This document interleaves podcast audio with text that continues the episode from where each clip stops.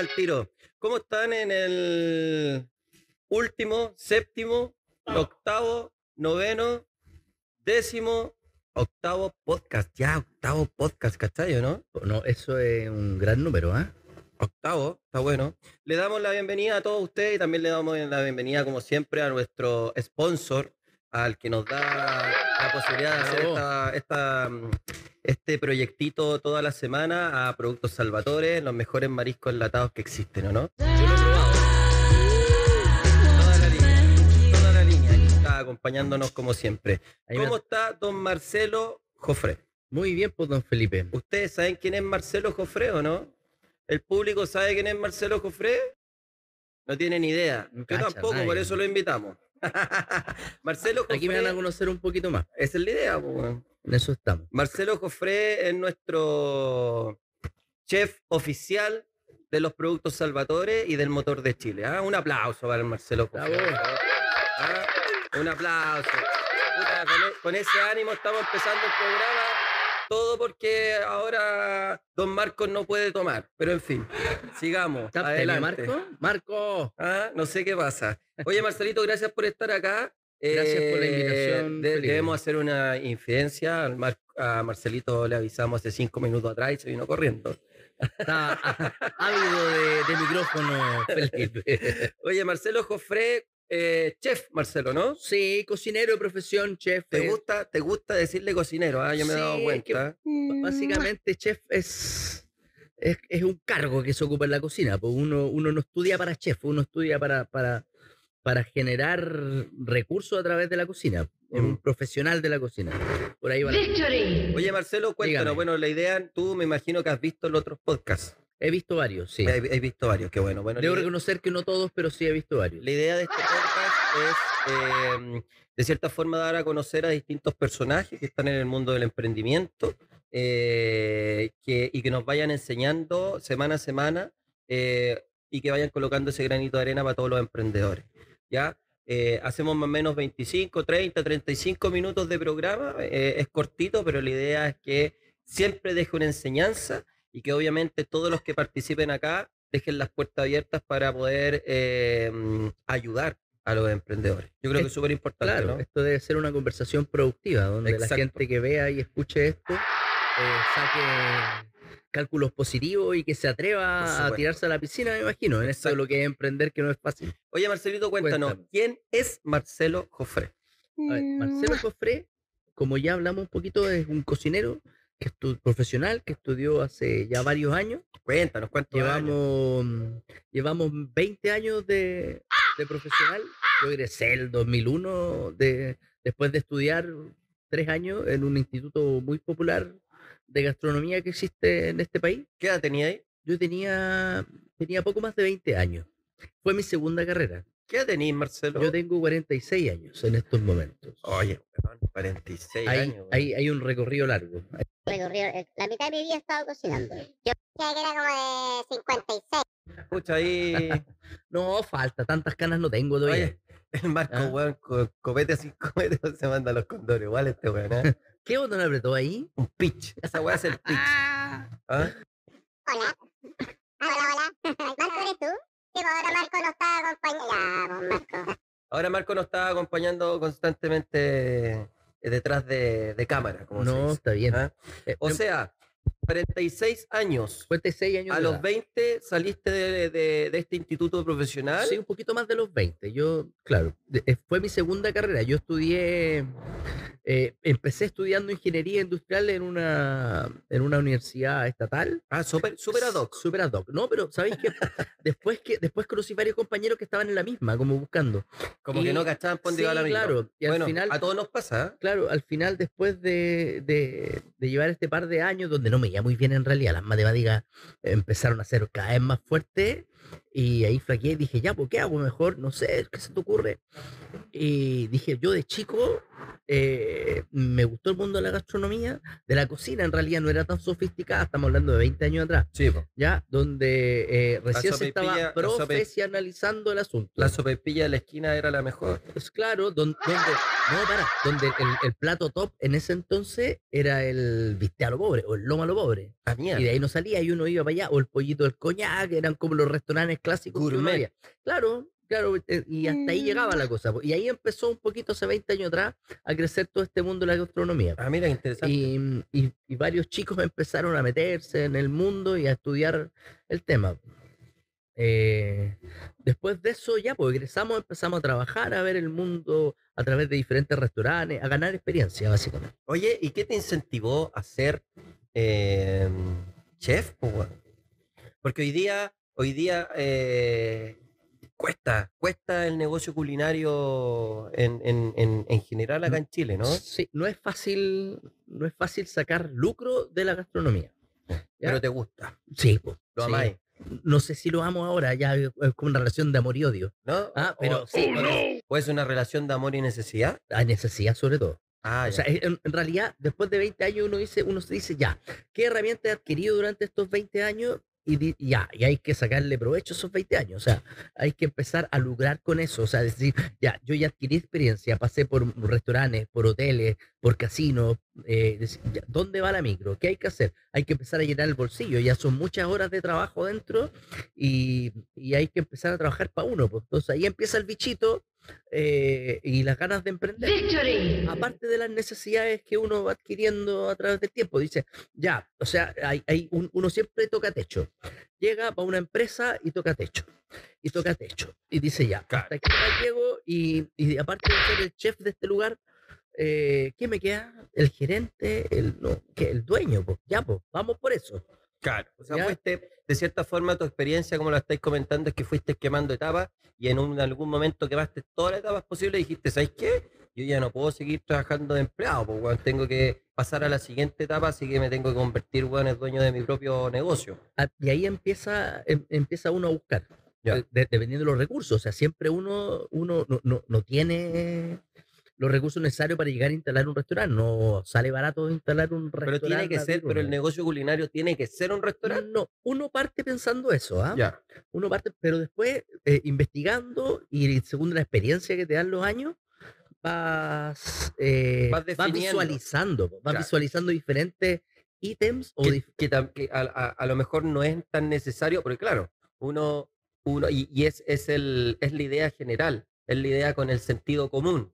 Oye, yo soy chef, tengo experiencia, me voy a tirar directamente bueno, a un restaurante. Es Claro. como lo, lo- lo obvio que, que- que cualquier emprendedor que tiene tu experiencia eh, y va a tirarse a la piscina con el primer emprendimiento, un restaurante. Entonces, ¿qué así? Ya, decía eso. ¿Qué así? Empecé a averiguar. pues, ¿Qué necesito? Un lugar. ¿Cuánto me sale arriendo ese lugar? Tanto. ¿Cuántos meses tengo que pagar antes de que me dé frutos? Tanto. Ya, entonces va sumando. Necesito una cocina profesional. ¿Cuánto me cuesta armar la cocina? La cocina, los refrigeradores, el frío, hay un montón de parámetros. Vas a, a la Seremi de salud. ¿Qué necesito? Te pasan un librito donde muchos requerimientos y a través de esos requerimientos eh, tienes que armar la cocina. Entonces dices, ya, chuta, eh, me sale, tengo que, esto, esta superficie tiene que ser lavable completa. Entonces ya, y vais sumando. Y después dices, chuta, el restaurante no es tan fácil. Claro. Ah, te encontráis con unos cuantos palitos en el camino que decir, los tengo. Entonces, eh, lo- me mira bien, ¿cuánto me demoro en que me vaya bien para y ahí Claro, claro, empezáis a buscar otras líneas? Si no tienes ese dinero de inmediato o no estás tan convencido, empiezas a buscar otros factores más económicos. Y, mm, y, y empiezan a, dependiendo de tu experiencia, se te va formando como el negocio que tú mejor puedes hacer y, y- y que no te cueste tanto al inicio. ¿Y tú cómo evaluáis ese negocio que no te cueste tanto hacerlo? ¿Lo evaluáis solamente monetariamente? ¿O lo evaluáis, weón, porque esto me gusta, lo quiero hacer y la plata en segundo plano? ¿Cómo tú evaluáis el negocio? Porque particularmente yo que soy una persona de número, eh, lo evalúo inmediatamente por el, por el, por el, por el número, po, weón. Sí. Sí, a ver, es súper importante. Tiene que ser lo fundamental. O sea, la motivación, porque hay una familia detrás. y esa familia tiene que vivir de esto. Es que ahí donde está, ahí donde está la discrepancia y a lo mejor la discusión que nosotros podemos tener, porque no sé si será, no sé si será necesario, por ejemplo, espérate que me han dicho, me, me están diciendo que tome y yo como hago caso, tomo pues weón. Y, y- Así me- yo también, yo también. no es que el Marco me está diciendo así y yo bueno ya pues weón. No, si A lo mejor la garganta se me está secando, o es, o es la distancia entre el micrófono, Marco, esa es la weá. Ah, Mar- ¿verdad? Marquito siempre tiene C, parece, ¿no? Sin comentarios. Es un ofalar español. Oh no! Entonces, como te estaba diciendo, por ejemplo, el criterio, mi criterio, hace eh, 10 años atrás era yo quiero hacer un negocio porque me quiero hacer rico. Claro. Ese era mi criterio. Y así, o sea, tú me decís, ¿pero por qué querés ser emprendedor? Porque quiero ser rico.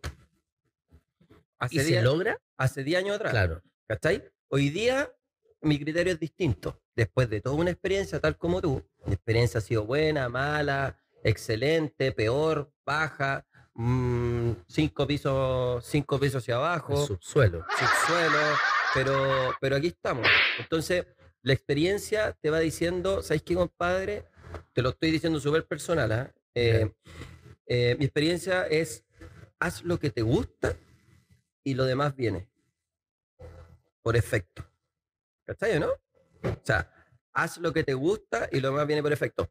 Que no, no me malinterpretes, no significa que eh, vaya a empezar a hacer un negocio y mágicamente te va a llover la plata No, que pues, lógico, necesitáis hay que trabajar hay que, hay que ser organizado, hay que proyectar, hay que ver los números, hay que ver los números funcionan o no funcionan, pero particularmente para mí eso es simple porque eso es lo que a mí me gusta. O sea, si tú me dices, ¿qué te gusta, Felipe? A mí me gusta hacer negocios. Mira, Eso es lo que a mí me gusta. Entonces es distinto a, a tu foco, porque tú dices, quiero hacer algo que me dé plata, porque hay una familia detrás que es totalmente válido y todos lo pensamos así, pero mi, mi pregunta central, ¿eso tú en el punto A, plata, en el punto B, me gusta o lo dejáis para el último? No, no, no, no. Es que eh, cuando uno lleva ya 20 años de... eh, uno tiene igual una relación, como te lo dije hace un rato atrás, de amor y odio con la profesión. ¿Ya? Eh, siempre está el amor por delante. En realidad, la gastronomía, y yo, creo que es un cliché, todo cocinero te va a decir que es un apasionado de la cocina. Y te voy a explicar un poquito esa frase porque es bien popular en, en- en nuestro medio. Eh, uno siempre quiere crecer en el... es súper competitivo. Sí, claro. Ya, el- la, la gastronomía eh, en estos momentos es súper competitiva a nivel mundial. Hay muchos. Hay, hay mucho, y, pero, pero competitivo contigo mismo, con querer hacer el mejor plato, con pescar un salmón y hacerlo muy decorado, muy lindo, muy bello, muy Algo sabroso. muy- claro, y buscando diferentes técnicas. y- Finalmente ustedes pasan a ser un artista. Sí, sí, pero más allá, pero eh, es como un artesano, porque más que un artista es un artesano que te, pasan una materia prima y tenés que transformarla y entregar ese producto para que el tipo lo consuma y diga, chuta, yo quiero volver a ese lugar, porque me entregaste un producto y fue, fue una, una experiencia de, de- de comida, de sabores, de... Pero, fíjate tú, por ejemplo, eh, a nosotros nos con, con- y lo estoy diciendo, yo creo que estoy, están de acuerdo los que están acá, eh, a nosotros nos pasó eso contigo. mira, O sea, el, el mejor ejemplo somos nosotros salvadores, porque cuando eh, a nosotros nos presentaron, nosotros presentamos, tu- presentamos nuestro producto. claro, Y nosotros te dijimos, Marcelo, ¿sabes qué? Queremos hacer varias recetas, queremos que participes en este proyecto del motor de Chile porque queremos dar a conocer el producto, pero de una forma distinta, que la gente pueda eh, imaginarse recetas distintas, con sabores distintos, que se den cuenta que es súper simple trabajar con los productos salvadores. Y, a mí particularmente me sorprendió, por ejemplo, todas las preparaciones que tú has hecho desde unas brochetas de jibia, compadre, hasta unos eh, ravioles, unos ravioles rellenos de un paté de chorito que quedaron exquisitos, o unos tapaditos eh, de surtidos de marisco, eh, y pasando y terminando con una, eh, ¿cómo, cómo se llama? Eh, el carpacho de jibia, po, weón.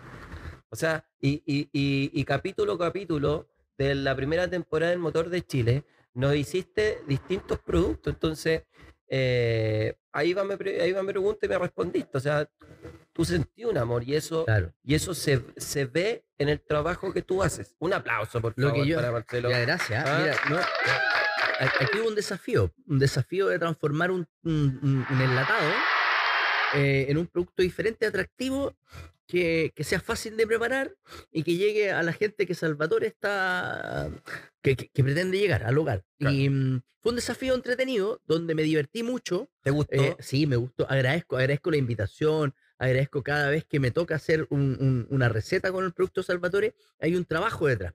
Pa- pasemos ese punto, porque Dale. justo estoy tocando un punto según mi pauta, que ahora estoy pauteado. ¿Hay pauta? Sí, aunque no creas. A mí no me llegó. No, no, no, es que yo nomás tengo la pauta. pero que, Porque nosotros queremos ver la magia y la reacción de nuestros invitados. mira, Entonces solamente yo tengo la pauta. Siempre preguntan, ¿qué vamos a hablar? No, es una cosa de lo que tú haces nomás y listo. Eh, ¿Qué te pareció? ¿Cuál fue tu real reacción, tu, tu, tu, mm, tu conclusión al, haber meti- a- a- al haberte metido en este mundo de, de- de hacer un programa de TV, eh, estar trabajando con productos nuevos en cámara?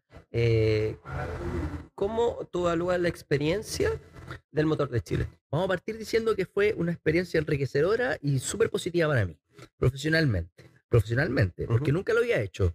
Mi primera experiencia frente a una cámara, aunque no sea una televisión abierta, pero sí hay muchos canales ahora, mu- muchas maneras de, de difundir la gastronomía. Y mm, es una experiencia que me la tomé con, con humildad. O sea, yo tenía un trabajo específico que era eh, eh, trabajar con los productos Salvatore y transformarlo en, en algo agradable a la vista y rico de sabor. Y mm, en base a eso me motivé y me retroalimenté. pues. Empecé a buscar recetas antiguas, empecé a probar. eh, mágicamente había alguien que me llevaba unos tarritos a mi casa, yo empezaba a practicar días antes y salían los productos que vimos. Entonces, eh, me enriqueció. Lo pasé bien, fue divertido. eh, me di cuenta de que había un nicho también ahí de, de- de- de trabajo, digamos, no sé cómo llamarlo, que, que, que se puede potenciar, eh, digamos. O sea, básicamente para mí fue una experiencia enriquecedora, lo pasé muy bien y lo sigo pasando muy bien porque me imagino que otras temporadas vendrán y Salvatore eh, me hace retroalimentarme y eh, eh, buscar recetas día a día para poder sacar otros productos diferentes con, con, con la línea de Salvatore. O sea, eh, qué bonito, ¿eh? Qué bonito porque finalmente eh, te dimos cuenta de eso. Oye, me voy a salir del- de, la pauta porque me están hablando algo. Oh no! Eh, por ¿Quién? favor, velo con Rodrigo, que está aquí. Solamente te voy a decir eso, velo con Rodrigo, él sabe cómo se hace. Eh, son Está, cosas... está trabajando. Son gajes... Está trabajando. Para que vean que Pero uno son- tiene que hacer... Usted se paga su hora extra, jefe. ¿no? Yo, el padre, siempre. Siempre. ¿Sabes cómo me las pago? Y, y que no sea cliché. ¿Sabes cómo ¿Ya? me las pago? ¿Cómo se las paga? Cuando me llego a mi casa, me acuesto y digo... Visión cumplida. Misión cumplida. ¿Ah? Así es. Cierto, uno, Así uno, es. uno llega cansado, ahí me ha tocado. Yo no, no sé si sabéis, pero yo he tenido emprendimiento en, en mi carrera Pero, sí, gastronómica. pero mira, según tercer punto. Dale, mira, la pauta dice, también lo Sí, averiguó. Oye, sí, tra- sí, oye, qué buena pega. Marcelito, Marcelito, a ver, vamos con el tema de tu emprendimiento. Hoy día, nos- obviamente, todos conocemos tu emprendimiento actual, eh, que es el tema de las pastas frescas, Claro. eh, pero cuéntanos un poquito también emprendimientos anteriores y cómo llegaste a este actual, empre- a esta- a este actual emprendimiento. Eh, oye, cállense, por favor, si sé que quieren autógrafo y todo el tema, pero no es necesario. Tranquilidad, tranquilidad. Estoy con un invitado súper especial, por favor. Entonces, eh, Marcelo, estábamos con el tema que todos conocemos tu eh, mm, emprendimiento, que es Caprichi Pastas, Caprichi pasta. tal ¿cierto? cual, que son sí. pastas frescas. Pero cuéntanos un poquito, Marcelo, después de todo lo que conversamos, ¿ha tenido eh, mm, otro emprendimiento? Y te lo comparto con... eh, cuesta generar una empresa, cues- cuesta crear una pyme, ya sea un restaurante, ya sea eh, un delivery, porque hoy día está muy de moda el delivery.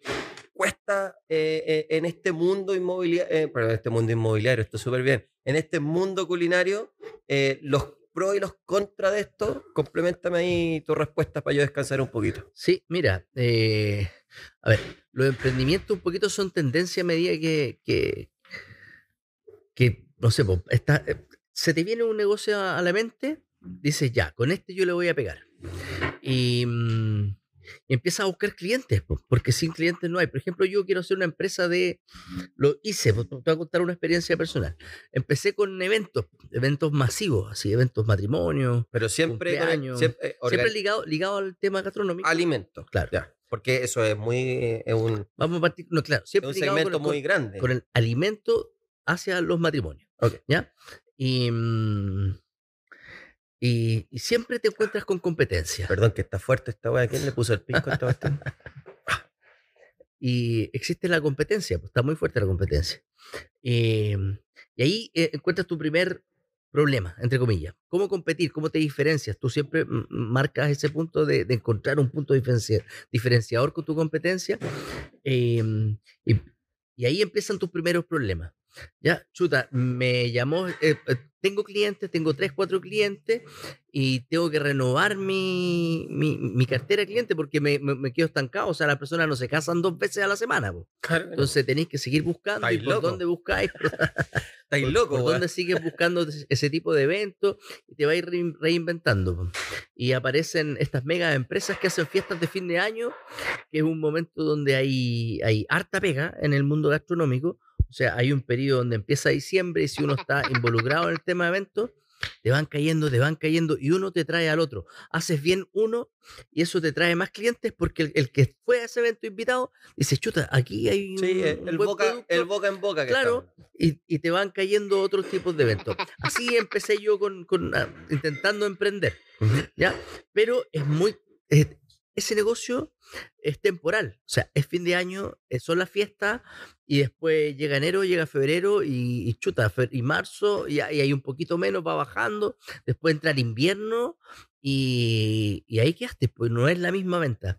Entonces, cuando uno, no, a mí me pasó, al no tener la experiencia de saber eh, cómo reinventarme en, en eso, fui, fallé. Ahí fue mi, primer, mi primera Ya. caída. Tuve mucho en diciembre y en julio estaba en bancarrota de nuevo. Claro, O sea, en menos de un año. claro. Ya. Sí, eh, gastar plata, pues, weón. entonces, más o Oh, menos, no. claro, más o menos, uno se marea igual. Claro. Y después, ¿qué hago? Chuta, vuelvo a, a trabajar, po, a lo mío. Ya, me meto en una cocina, eh, me meto de empleado nuevamente y sigue el círculo, sigue el círculo, sigue el círculo. Y después, cuando ya decís, ya toco techo, vamos de nuevo por otra cosa y se te ocurre otra idea.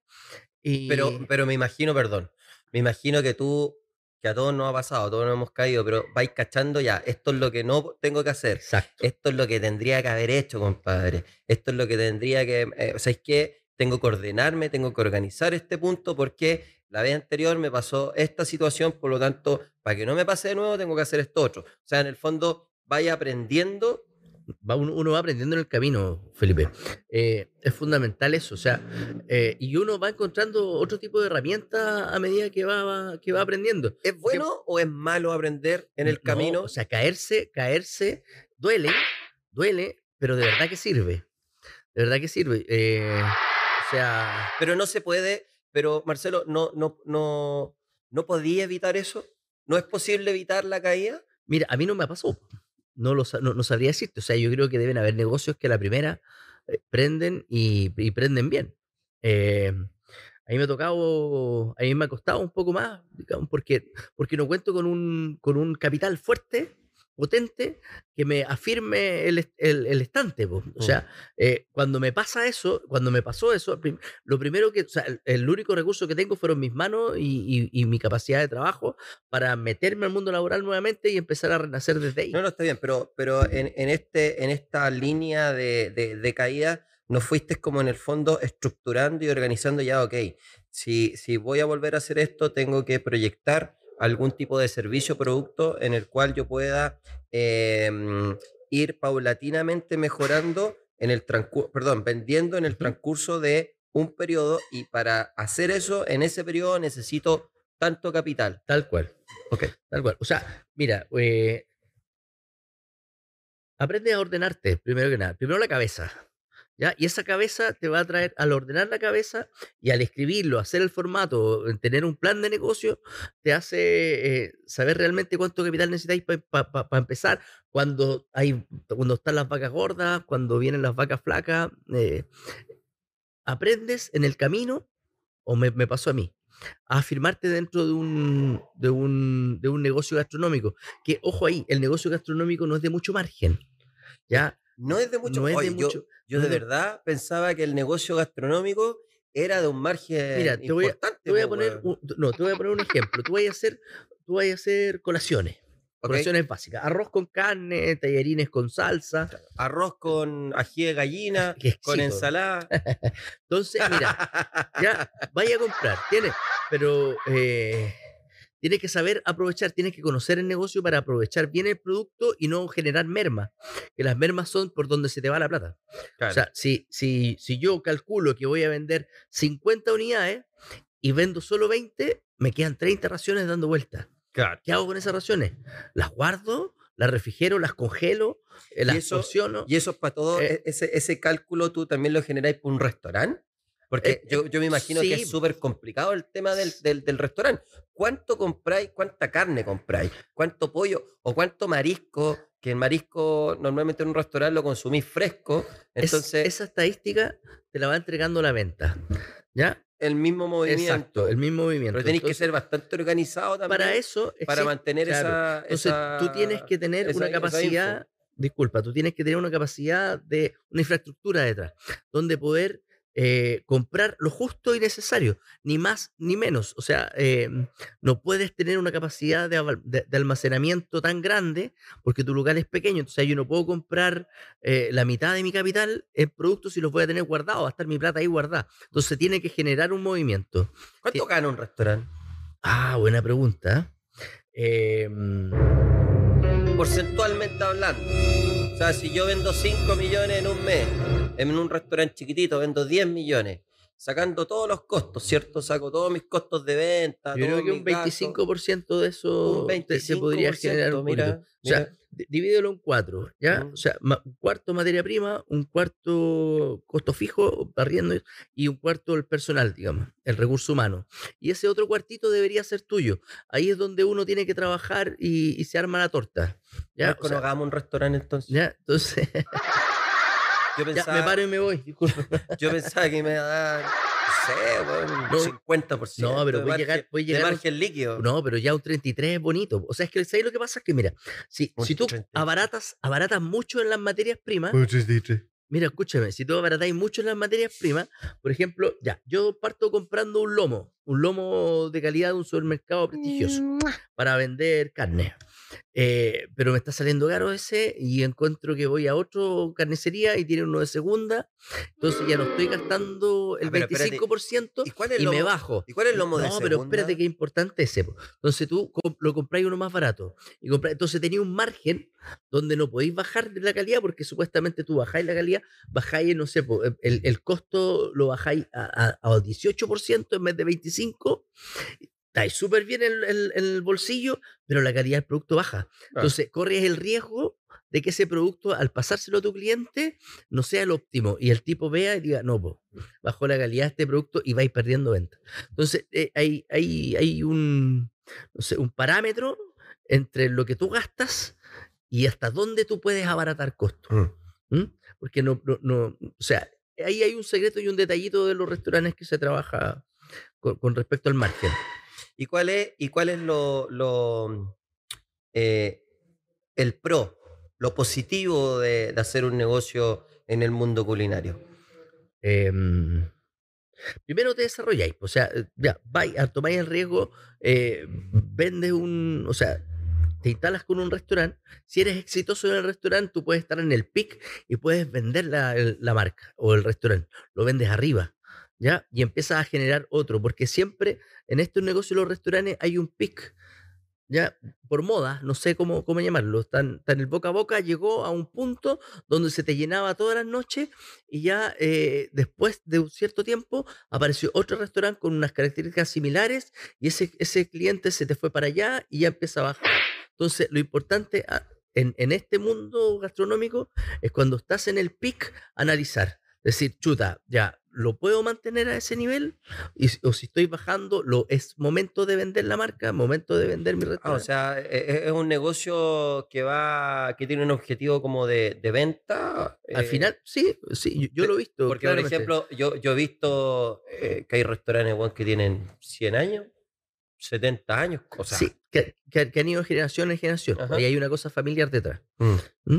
Pero sí, Claro, el concepto a lo mejor no es de restaurante, el concepto es de cocinería, claro. eh, ma- mantener un, un- una receta que se ha hecho por generaciones, no sé, po, imagino yo. po. Hay un montón de ejemplos en Santiago y, y en regiones de ese tipo de restaurantes. Mm. que, que se va traspasando de generación a generación y, y el público el que el mismo, digamos, el que, el que va a buscar esa receta. Y si tú te fijas, la carta es la misma desde el principio siglo hasta estos días. ¿Qué le dirías tú a, un, a una persona que está ahí? A lo mejor no es chef, o a lo mejor es un chef eh, joven, en el cual tiene todas las ganas, toda la ansia y toda la fuerza, y, y- y tiene ahí una platita que juntó y está pensando y está buscando un lugar físico por donde eh, ponerse con un restaurante o Sí. ponerse con una cuestión de, no sé, una parrillada, eh, no sé, algo, pero u- una, una, está tan de moda hoy día el tema de las hamburguesas gourmet, el tema de los sándwiches gourmet. Sí, o sea, eh, ca- variedad de productos hay. O sea, to- eh, todavía hay mercado de mariscos, de carnes, de sándwich, de, de lo que sea. La persona que quiere emprender en un mundo gastronómico a través de un restaurante es primero evaluar bien todos los factores.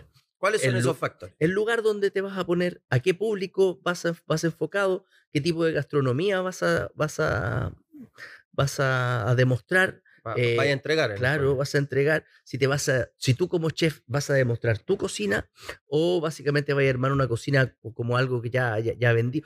Tener muy claro Ese, para ese- dónde va el, el punto. Y ese punto, ese punto es súper, es súper eh, valorizable, porque, em, claro, es o tengo gente que van a ser mis cocineros y que van a eh, cocinar de acuerdo a un menú, a, lo mejor que yo estructuré una pauta, o voy a estar yo directamente en la cocina sacando con mi propia mano el, el- el- el plato.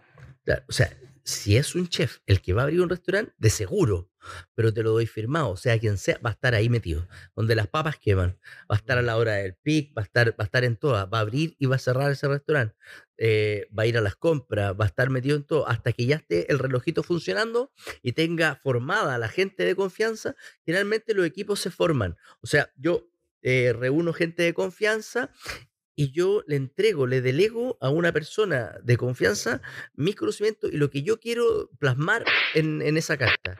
Y una vez que lo logro hacer, ya puedo empezar a soltar de a poquito y a disfrutar de las ganancias del restaurante. O sea, ¿Y eso cuánto tiempo más? no, pues, o sea, va a depender de, de- la persona, pues sí, qué, qué tan arraigado, qué tan posesivo puede hacer con la cocina. Claro. Eh, Pero ahí, ahí, ahí, porque el trabajo en una cocina es potente, o sea, la adrenalina dentro de una cocina, en un ratch que se llama cuando está lleno, full, eh, es imponente. Y yo creo que eh, es esa sensación la que al cocinero le atrae, tanto sacrificio, o sea, el estar dentro de la cocina estresado, con, con digamos, transpirando, sudando. ver, pero cuéntame un poquito Eso cómo, está cómo bueno. es eso. Cuéntanos un poquito cómo es, cómo es el ratch, cómo es cuando estáis a full sacando no sé cuántos platos, cómo es el tema. No, el- el ¿Trabajáis tiempo- con eh, mucha gente? Depende, pues depende de la brigada que tengas.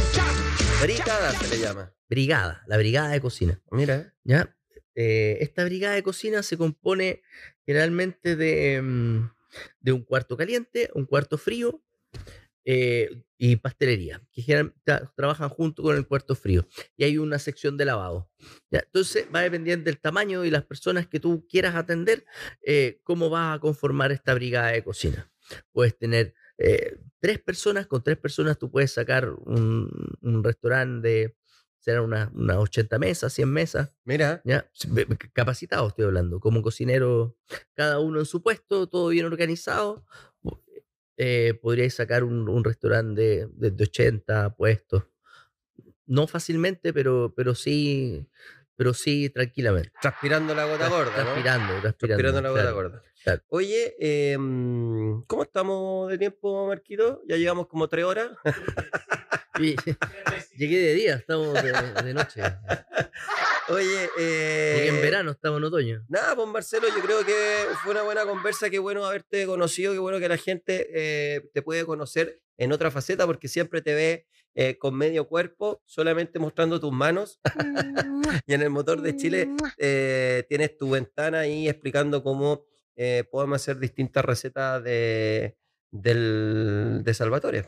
Agra- agradecido igual. Salvatore, canal de YouTube. Salvatore, canal de YouTube. ¿Lo, lo has visto? Pero ¿Lo han supuesto. visto? De ¿Es tan hecho- buena la receta De hecho, no? te, debo, te debo contar que ayer, justamente ayer a mí me tocó un directorio y terminado el directorio, eh, mostramos, mostramos el canal de YouTube, mostramos la jibia. un directorio. Qué miedo. Piensan que los di- todos piensan que los directorios son así, ah, pero todo lo contrario. Son a menos, puro trabajo, pero ahí Pero bien. el directorio después chinchi corta la, el, el que No, al final de año va pasa por. Estáis totalmente equivocados. Pero son de esos directorios Mira. que trabajan o solo pasan a fin de año No, a no, no, no, hacer una visita de fin de O año? sea, si me preguntáis, nosotros proyectamos que en el 2024 recién vamos a ganar plata. Victory! Mira, Así son las cosas. po. nos vemos en el 2024. 24. Oye, te damos las gracias, le damos gracias a Salvatore, te damos las gracias Marcelo.